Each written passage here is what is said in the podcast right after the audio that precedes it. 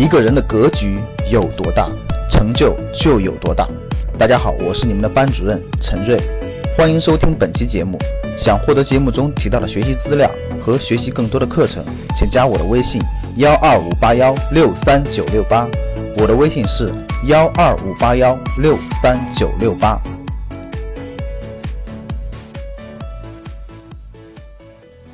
国庆假期，有时间在院里转了转。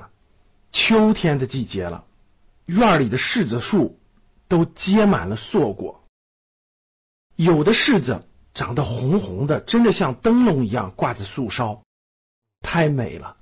回想一下，我们的投资是不是也完全符合这样的自然规律呢？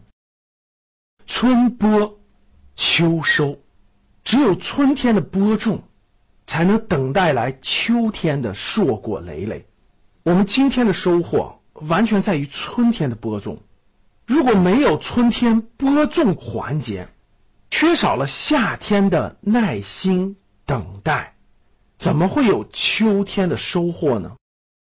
如果再加上冬天的收藏，那整个这样一个循环就是春播、夏天的等待、秋天的收获。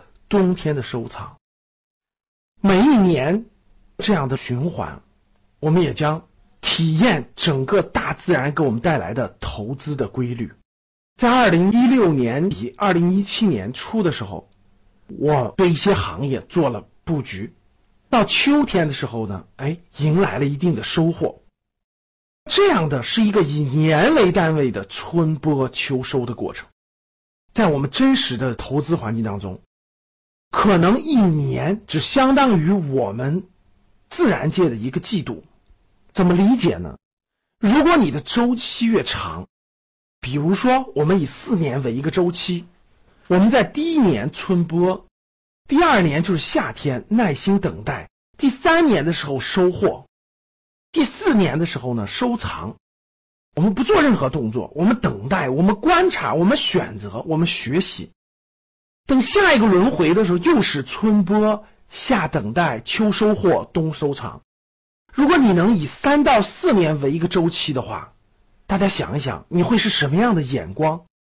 那如果你以十年为一个周期的话，前两年春播，后面两年夏天的等待，再往后秋天的收获，再往后冬天的收藏。如果十年在你眼中是一个春夏秋冬的话，大家想一想，你是什么样的远见？如果你以五十年为一个周期的话，你有十年去做播种，你有十年去做等待，你有十年去做收获，你还有十年去做收藏，这么一个大的循环，如果在你心中形成的话，你就真正的拥有了大格局。五十年的格局去做投资，去做规划，去做人生的规划，去做你项目的规划，去做你投资的规划，去做你创业的规划，他怎么可能不成功呢？我们一切的规律，大自然尽给我们揭示。而对我们来说，对我们的投资来说，其实最重要的就是对时间的理解。你的格局越大，你的结果越好。同样在今年秋天，院里的山楂树也开始结果了。但是我发现一个很大的问题。我记得去年的时候，院里几乎每一棵山楂树都结满了山楂，几乎每棵树上都是满满当当的，结的山楂可能比那个山楂树的树叶都多。但是今年很奇怪。基本上只有一半的山楂树结了山楂，有一半的山楂树没有结果，这是第一点。第二点，结山楂的那些山楂树上的山楂的量不到去年的三分之一。我也很纳闷儿，那无意间呢，在院里遇到了我们的花匠，我就对他提出了这个问题。他对我说：“是的，是这样的，结果的树木植物。”它基本有一个规律，每三年有一次大丰收，中间的两年小收获，没有那么大。他这句话一下就点醒了我，这难道不是自然规律吗？谁说应该年年都大丰收呢？三年一次大丰收，小年是小丰收，不是很好的吗？不就是自然界的规律吗？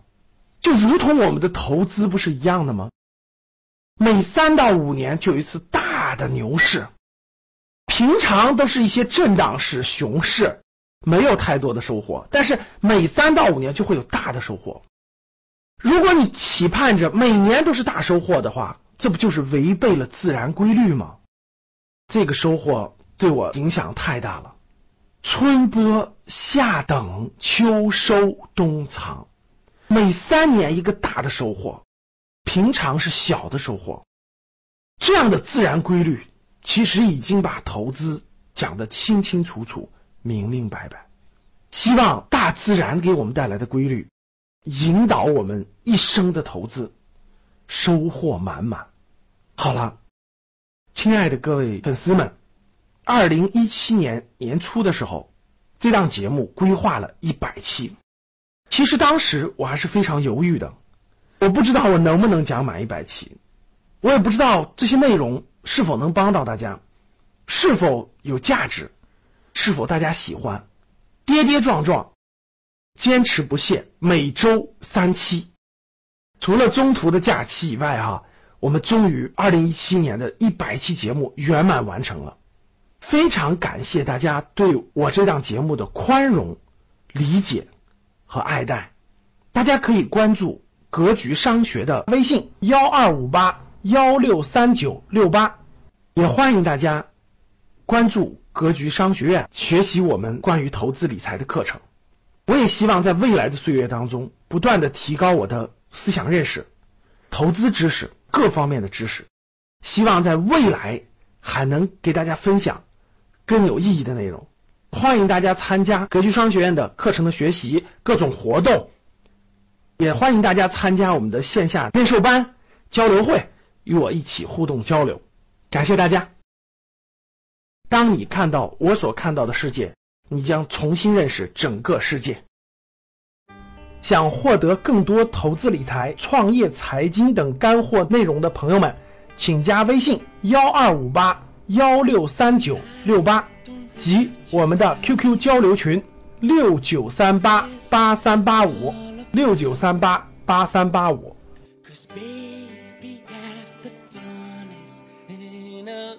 Figure